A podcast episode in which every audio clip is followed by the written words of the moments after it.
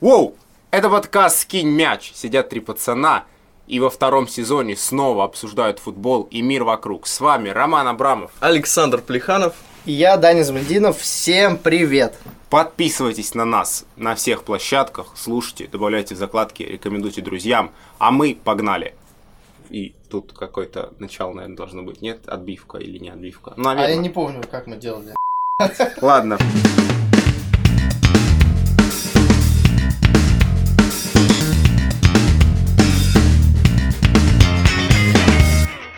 Зима. Холодное, скучное, тоскливое время. Но каждую зиму в футболе происходит одна особенная штука. Штука, в которой интересно разобраться. Это зимнее трансферное окно. Потому что оно совсем не похоже на летнее. И оно существует, казалось бы, по совсем другим законам. Давайте разбираться. Почему мы выбрали эту тему? Потому что Саша вчера написал что он ненавидит зимнее трансферное окно. Поэтому начнем сразу с э, с прокурора. Александр, пожалуйста. Да, зимнее трансферное окно делает зиму чуть веселее, но на самом деле его надо отменить. Его надо отменить, потому что оно вообще не вписывается в ту политику трансферную, которую сейчас проводят все топ-чемпионаты. И вот эта, топ, эта политика началась с АПЛ, которая сделала окончание летнего трансферного окна перед началом сезона. Погоди, а что, у всех топ-чемпионатов есть какая-то единая политика? Может, это просто хаотичное движение? Ну, это началось с АПЛ, и вот сейчас будет продолжаться, по-моему, Италия еще тоже хотела это поддержать то, что зим... летнее трансферное окно начинается перед началом чемпионата, чтобы у клубов не менялись вот эти вот составы Начина... там еще. Начинается или заканчивается? Заканчивается, заканчивается, да, заканчивается, чтобы у клубов не менялись составы во время турнира. Угу.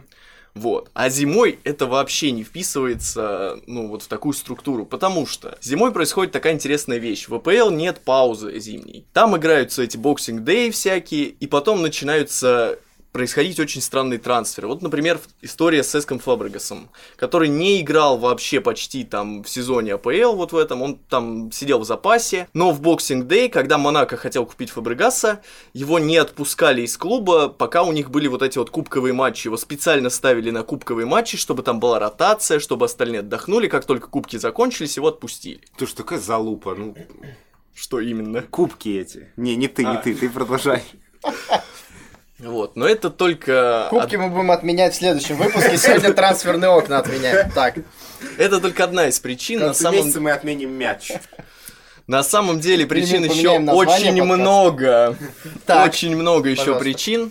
И основные из них в том, то, что, по сути, после зимнего трансферного окна в некоторых чемпионатах э, появляются совершенно новые команды. Вот, например, возьмем чемпионат России. Сейчас в ФНЛ в таблице Чертанова претендует на то, чтобы выйти... Так неожиданно глубоко копнул. Да, это вот моя любимая Чертанова, я слежу за ними и так далее. Ребята претендуют на то, чтобы выйти в премьер-лигу, но да. уже зимой они отпустили трех своих лидеров. Просто в Спартак ушли двое, и вот э, Зиньковский, лучший там бомбардир в истории Чертанова, уехал в крылья Советов. Это все, конечно, здорово, для ребят это рост там сумасшедший, но просто команда лишилась трех лидеров, сейчас у нее, у нее совершенно другие задачи просто будут. Вместо задачи на выход там в премьер-лигу у нее будет задача просто там вот ну где-то в середине таблицы быть и все. Не, ну Чертанов, ладно, слишком глубоко, можно взять более попсовый пример, Спартак, который да, отдал, более... отдал кучу игроков, и теперь весной это будет новый фактически Спартак. Да, и ну это происходит даже не только с такими командами, это происходит и с командами, вот, у которых финансовые проблемы, например. Уже был случай с Томью, которая просто доигрывала чемпионат, там последние 10-12 матчей она доигрывала молодежкой просто. И зимой она продала своих лидеров тогда. Сейчас то же самое прогнозируется в Анжи просто, что люди будут там доигрывать непонятными игроками, но тупо из-за того, что вот они зимой имеют возможность продать этих футболистов, там расторгнуть с ними контракты и так далее. А покупать они никого не могут, потому что у них денег нет. И вот выходит такая вот дебильная ситуация. Ростов также вот. С Ростовом вообще очень интересная ситуация. То, что там ребята развивали там вот свою молодежь, вот это вот Гулиева, Скопинцева. А сейчас в итоге Гулиев вернулся в Спартак, Скопинцев может перейти в Зенит. А в Ростов Спартак сливает двух своих там вот Еременко и Попова слил.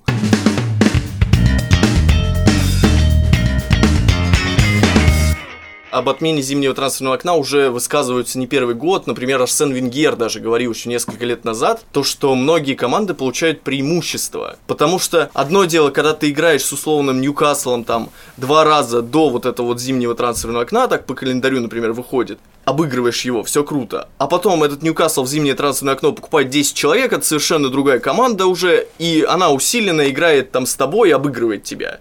А вот э, контраргумент тебе и Арсену Венгеру одновременно. Из мира компьютерных игр.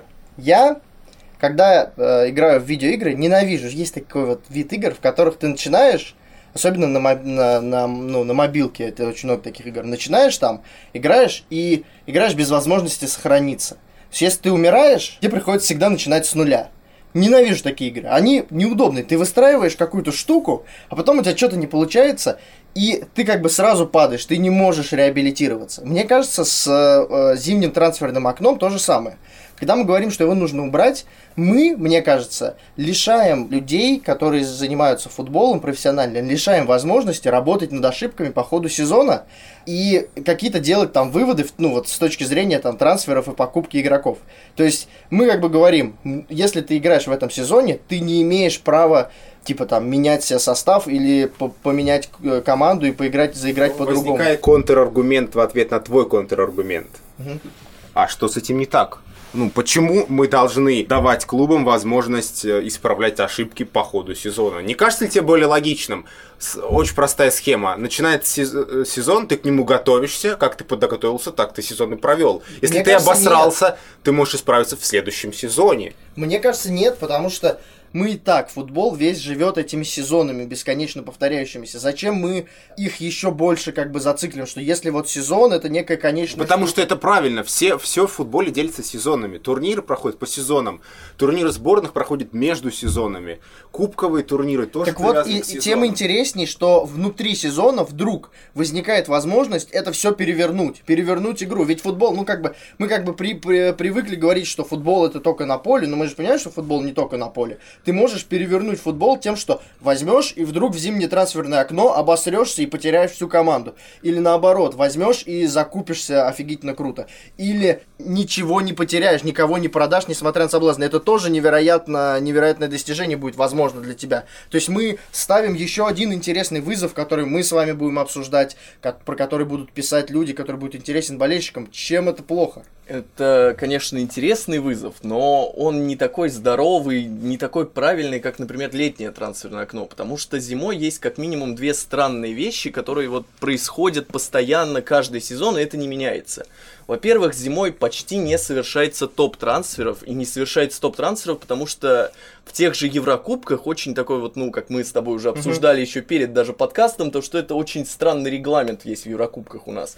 То, что если игрок заигран в Лиге Чемпионов и переходит в другой клуб, то он не может играть за этот клуб в Лиге Чемпионов Да, в этом по-моему, сезоне. абсолютно бредово. По-моему, абсолютно По-моему, ужасное правило. Потому что, условно говоря, я хочу купить этого футболиста, я его покупаю, плачу за это большие деньги, если это топ-футболист, и не могу его использовать дальше. Чё за бред? Ну, то есть, в смысле, вы уж как-то разберитесь здесь, либо вы отмените там или ре- реформируете зимнее трансферное окно, либо измените вот это правило, потому что вместе они абсолютно какие-то... Ну, то есть, что это такое? Я покупаю футболиста, хочу усилить состав, чтобы лучше играть в Еврокубках, да, быть как бы более интересной командой, Да. и мне запрещают это делать, потому что этот футболист, видите ли, играл там за Заигран, ту да. команду. Нет, смотрите, я, я понял, почему меня смущает зимнее трансферное окно. Я не ярый противник, как Саня, но есть одна штука, которая вот меня смущает. Она такая чисто субъективная. Я, я вообще, ну, я вообще не педант, но есть куча, знаете, микропараной таких бытовых у меня. Ну, знаете, когда вот, если у тебя стоит тарелка, например, не так, тебя это бесит. Или там, если, знаю, если нарушается вот какой-то твой... А, твой Новая рутинный- рубрика в нашем подкасте «Микропаранойя педанта». Не педанты. А, Ну, там какие-то, если нарушаются рутинные действия, вот, э, напрягает. Меня вот что напрягает. Меня напрягает, когда ты смотришь статистику игроков, и у них карьерный список вот, вот по годам, и у них там посреди сезона два клуба. Меня, у меня даже упал телефон. А, Так. а, Знаете, как это раздражает, когда ты смотришь, там, например, сезон 17-18, а он играл и там, и там. Это очень неудобно. За этим неудобно следить. Или когда чувак выиграл сразу два чемпионата за один год, и ты думаешь, что это за херня? Ну, это неудобно. Это, это смущает. Я так э, вот прямо и представляю себе э, собрание там FIFA, например, да, мировой, люди сидят как бы, говорят, трансферное окно не очень, вот Саш Плеханов, например, не нравится Арсен Венгеру, и потом как бы встает э, еще какой-нибудь человек, говорит, Инфантино. Да, к тому же, посмотрите, вот если мы видим, да, в таблицу, ну некрасиво выглядит, ну что убираем. Не, ну правда, это странно. Ну, то есть, я вот знаю, что э, я буду весной смотреть на таблицу бомбардиров серии А, например, видеть, что Пинтек забил там 20 голов, и я буду видеть, что он забил за Джену и за Милан одновременно, у меня будут внутри, ну, меня будет корежить немножко от этого. Как бы это нормально, я переживу, ничего страшного там нет, это ни на что не влияет. Но просто я к тому, что на уровне ощущений чувствуется какой-то какая-то нелогичность, какое-то противоречие, вот какие-то швы торчат во всем этом.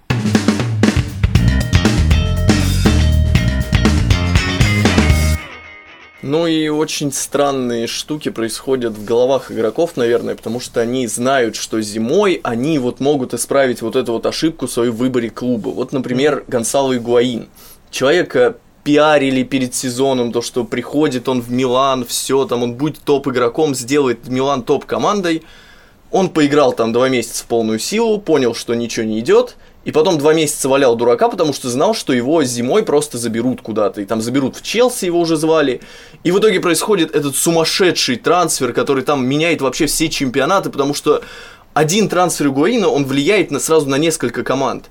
Игуаин уходит из Милана в Челси, Милан сразу берет ему замену из Дженуа, mm-hmm. из Челси сразу уходит Марата в Атлетика, и вот это вот все вот такой вот круговорот, который меняет просто раскладку по всем чемпионатам. Это очень странно и неправильно, как по мне. Еще есть такая э, противная штука, когда э, игрок зимой договаривается о контракте, угу. который, он, э, который начнет действовать летом. Да, это вообще очень И странно. он полгода остается в старой команде, и то есть, э, ну, я бы как тренер и как э, менеджер клуба не хотел бы, чтобы такой игрок полгода был в моей команде, даже если он супер да, крутой. Потому что это сомнительно, что у тебя будет мотивация что-то делать и выкладываться в важных моментах. Причем я вот вообще никогда не понимал.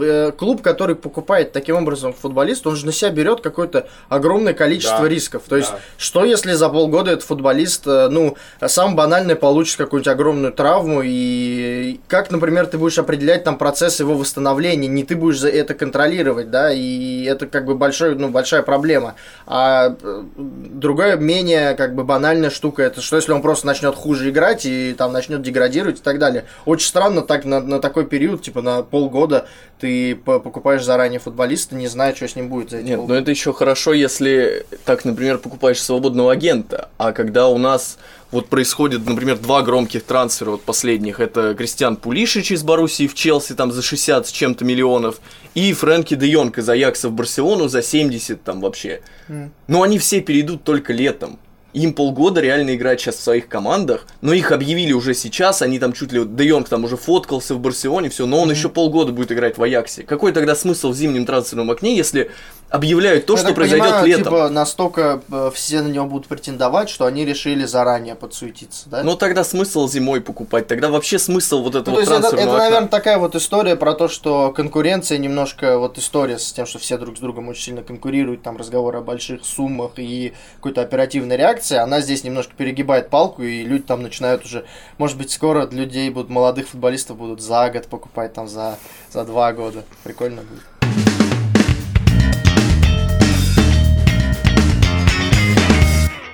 А я вот вам э, хочу привести пример не футбольный, а хоккейный, э, который связан с тем, что вот такие покупки иногда бывают классными. Вчера я ходил на хоккей. Так. Готовили, это была реально часть, оказалась частью подготовки к подкасту. Я ходил на матч э, Спартак Северсталь и параллельно прочитал про то, что сейчас происходит с Северсталью. Команда практически ну, пишут, что это один из главных претендентов на то, чтобы в конце сезона вылететь из КХЛ. Ее хотят оттуда выкинуть да. за там, неуспеваемость, все такое. Да. И Северсталь в ноябре поменяла тренера и вообще там верхушку руководства. У них сменился тренер, пришел там Андрей Разин.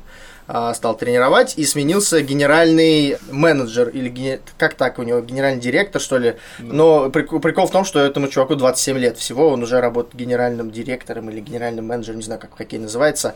Короче, управляет командой. И Северсталь сменила в течение месяца что-то вроде больше 15 хоккеистов команда поменяла.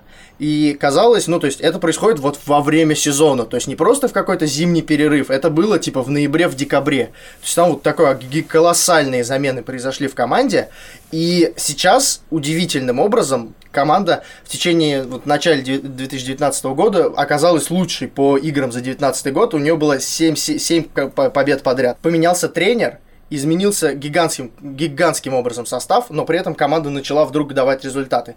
Понятно, что это возможно там на какую-то короткую дистанцию, понятно, что это возможно мотивация, чтобы не вылететь, просто они все испугались, но это же крутая история, и она родилась за счет того, что люди вдруг начали в середине сезона меняться. И вот это прикольно, и мне кажется, что такие вещи, да, они, может быть, какие-то неорганичные, не, не, не входят в концепцию сезона, но зато это часть как бы истории спортивной и истории клубов, и вот это прикольно. Опять же, да, возвращаясь к тому, что мы это все можем обсуждать, рассказывать про это, и вот это классно. Я болел за Северсталь во многом поэтому на этом матче, Жаль, что они проиграли, но играли классно. Ну, я вот вообще не вижу ничего в этом хорошего. Это вот как раз история о том, то, что...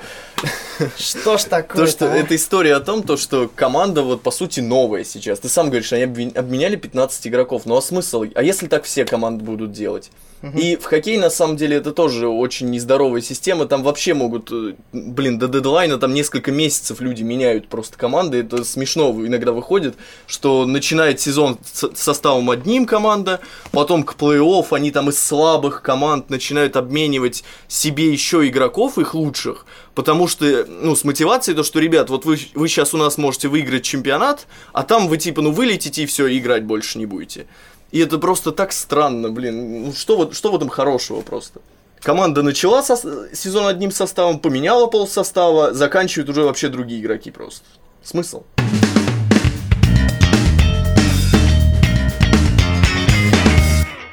Первом сезоне мы как-то уже пробовали такую штуку, подключать людей, которые у нас тоже пишут на бомбардир, которые разбираются в каких-то темах, попросить, просить их рассказывать о чем-то интересном по той теме, которую мы обсуждаем. А сейчас попробуем то же самое.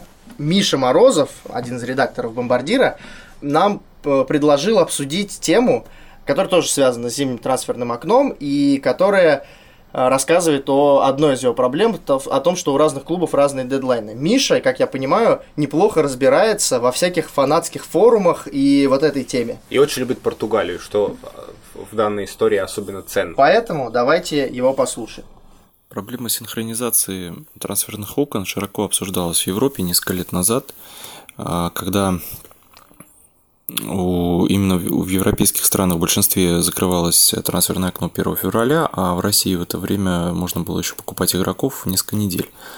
А, собственно говоря, так, также э, и у Китая, и сейчас, и раньше была такая возможность. Они а, могли еще целый месяц кого-то брать, и это были многомиллионные какие-то там трансферы, особенно много их было несколько лет назад. И, собственно говоря, у России тоже было, была такая возможность.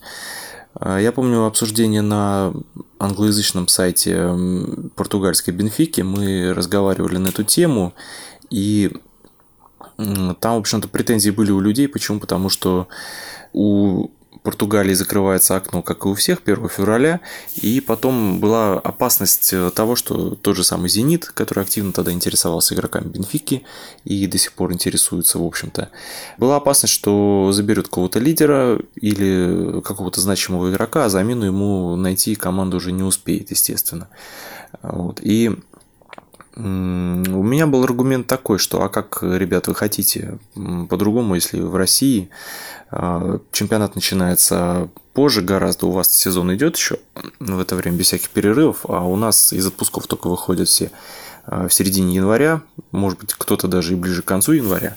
И, в общем-то, все успеть, э, те же самые трансферы совершить, как-то там остается буквально пару недель мы тогда тоже находимся не в равных условиях с Европой. В общем, конечно, мы ни к чему не пришли, потому что у каждого свои интересы, и каждый как-то свою точку зрения отстаивал, но проблема такая была, и сейчас она просто менее актуальна, потому что покупательская способность клубов у именно в России стала гораздо ниже. Да, Миша показал еще важную одну плоскость э, несуразности зимнего окна, о я говорил ранее оно еще и как бы не синхронизировано между странами. И все это нас э, подводит к тому, что... Ну, летняя тоже же не синхронизировала. Да, Так но это другая проблема. это Мы говорим про, э, про зиму сейчас. Все это нас подводит к тому, что зимнее трансферное окно, даже если оно сохранится, да, даже если э, FIFA не слушают наш подкаст и не решатся отменить зимнее окно, Ну, это вряд, это вряд ли, конечно, я понимаю. Инфантино говорил, э, что каждое утро начинается подкаст «Скинь мяч». Вот, э, даже если его не отменят, его все равно, мне кажется, надо модернизировать. И э, я почему-то сейчас подумал, что компромиссный выход может быть э, в том, чтобы зимнее трансферное окно было, но разрешать играть на нем можно только в строго регламентированных случаях. Ну, то есть, ты не можешь просто так взять зимой и кого-нибудь себе взять. Ты можешь взять только при определенной причине. Например, ты можешь брать только свободного агента. Или, например, ты можешь брать только если у тебя высокий процент травмированных игроков. Ты, например, сказал, ну, по свободным агентам понятно, а если там ты можешь брать при определенных обстоятельствах, ты же будешь откуда-то брать игроков, например. Если ты из другой команды, я так понимаю, имеешь в виду, ты можешь их брать. Из хоккея. Ну, из другого клуба ты берешь, а другой клуб продал, и что, он не может замену купить, это тоже, знаешь, тут можно... Ну, другой клуб... Ну, но я сейчас не, не, не, не готов прям какой-то конкретный план предложить. Я просто для примера говорю.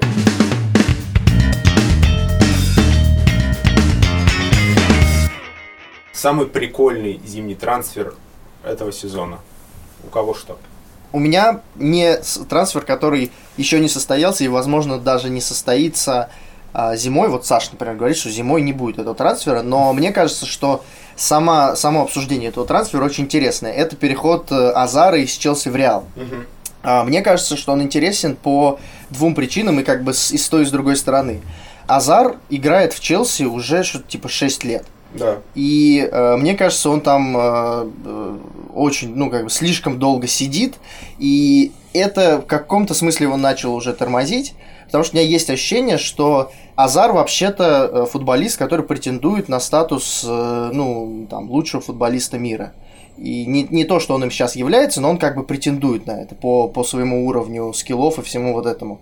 Но при этом мы редко о нем так говорим. Мы все время говорим, что там лучшие футболисты мира это Пакба, которого все время туда зачисляют, что это там, ну, ну, человек, который заменит э, эпоху Месси и Роналду, не Неймар. Но мне кажется, и тот, и другой становятся как бы все время обсуждаемыми просто потому, что они эпатажные чуваки. Ну да. А не потому, что они, э, ну, при том, что они сильные, не 100%. потому, что они сильнее всех. А вот Азар, например, ему не хватает вот этой как бы статуса звезды, э, статуса лидера. В реале он бы сейчас идеально вписался, потому что это уже с другой стороны, для Реала нужны новые звезды. Реал, как мне кажется, не может жить без того, чтобы покупать громких футболистов. Это та система, в которой он как бы существует, да. Громкие трансферы, огромные э, истории, там маркетинг, вот это все для Реала невероятно важно. И он давно уже никого настолько мощного не покупал. Мне кажется, пора это сделать, тем более, что Реал сейчас в тяжелой ситуации, это может его реанимировать. Но опять же, мы приходим к тому, о чем говорил уже Саша. Никто из топ-звезд никогда не переходит зимой. Ну да, редкие очень случаи. Нет, конечно, теоретически Азар бы мог перейти сейчас зимой, потому что он же там с Челси, получается, в Лиге Европы играл и может там. Знаете почему? Потому что они смотрят таблицу бомбардиров и такие, нет, за два клуба в одном сезоне забивать некрасиво выглядит. Или так, да. Но вообще Челси просто невыгодно продавать Азара зимой, потому что у Челси сейчас новый тренер, с которым они борются за попадание в Лигу Чемпионов. И ну что за бред, они продадут свою главную звезду только там ради каких-то денег Кстати, я или из-за читал, там главный желания. Тренер что-то начал наезжать на Зара, что говорит, он не лидер. Ну, Там главный тренер э, наезжает сейчас на всех, потому что у главного тренера сейчас проблемы с, с тем, чтобы адекватно играть в Челси, учитывая, что э, Челси очень специфичный состав, который любит подсливать э, с тренеров, если э, не находит с ними общий язык.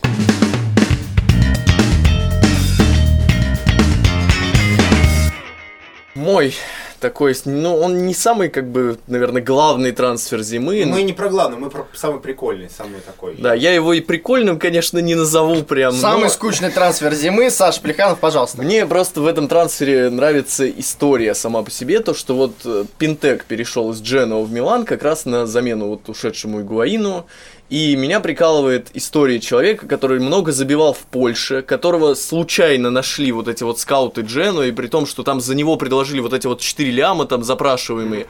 Просто они, они сразу согласились, потому что они вот увидели то, что этот пинтек, что его скоро заберут другие, пока вот другие не заметили, надо его забрать. Они его забрали, и приходит человек, который там забивает что-то там первом матче покер, потом он шел там по графику, что у него были голы, голов больше, чем матчей сыгранных. Да, потом он остановился там, потому что, ну, Джено все-таки не супер клуб и всех обыгрывать не может, но за первую половину сезона чувак забил 13 голов. И это там на пару мячей меньше, чем, ну, может, даже на один, по-моему, чем у Сапаты, у Кульярелла, у Роналду даже. Человек просто играл как Роналду, хотя полгода назад еще в Польше забивал. И порадовало то, что президент Дженуа сказал летом то, что Пинтек будет через несколько лет стоить намного больше, чем мы за него заплатили. А в итоге они его уже зимой продали за 35 миллионов, хотя заплатили 4. То есть э, за полгода 8,5 раз они заработали. Да, просто взяли вот так и заработали. Это прикольно. Но... Это прикольно, но э, у меня одного есть ощущение, что Милан немножко с ума сошел. Да.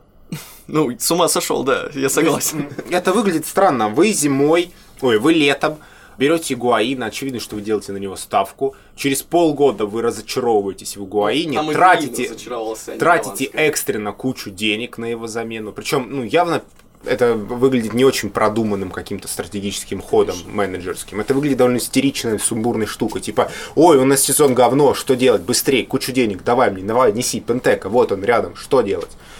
Мне кажется, крутые дела так не делаются. И у Милана, может быть, ничего хорошего не будет. Нет, я, конечно, очень э, с большим кайфом смотрю за прогрессом Винтека и желаю ему удачи, он крутой. Но вот э, большие сомнения у меня насчет адекватности сегодняшнего Милана.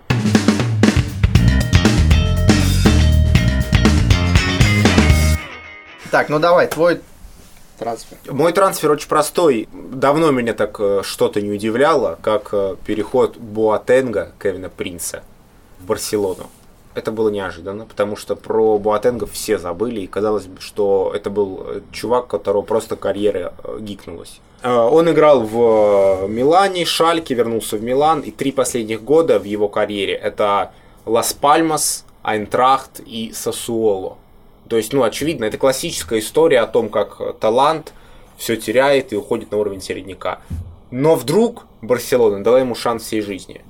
А есть какое-то объяснение, зачем это? Ну, та польза для самой Барселоны в том, то, что Буатенг это уже не молодой человек, которому просто, ну, ему бесполезно это место в стартовом составе, он может спокойно посидеть на скамейке под Суаресом, там, под Месси, и не будет... М- могли бы меня взять, как бы, Барселона, мне тоже не принципиально. У тебя большой опыт сидения на скамейке. Он не будет при этом ругаться ни с кем, не будет портить атмосферу, но он идеально подходит под тактику Барселоны, потому что он и ложной девяткой в Сосоло пользовался играть, и может сам сыграть на разных позициях, даже просто в полузащите. Поэтому ну, это идеальный запасной. Да, именно это идеальный чувак для ротации, который, э, с одной стороны, опытен и не обосрется там в плей-офф Лиги Чемпионов. С другой mm-hmm. стороны, он готов играть э, на вторых ролях под Ракитичем, там, под mm-hmm. Суаресом, под Месси, под Дембеле. То есть он понимает себя, понимает свое место. И вот крепкая такая рабочая лошадка.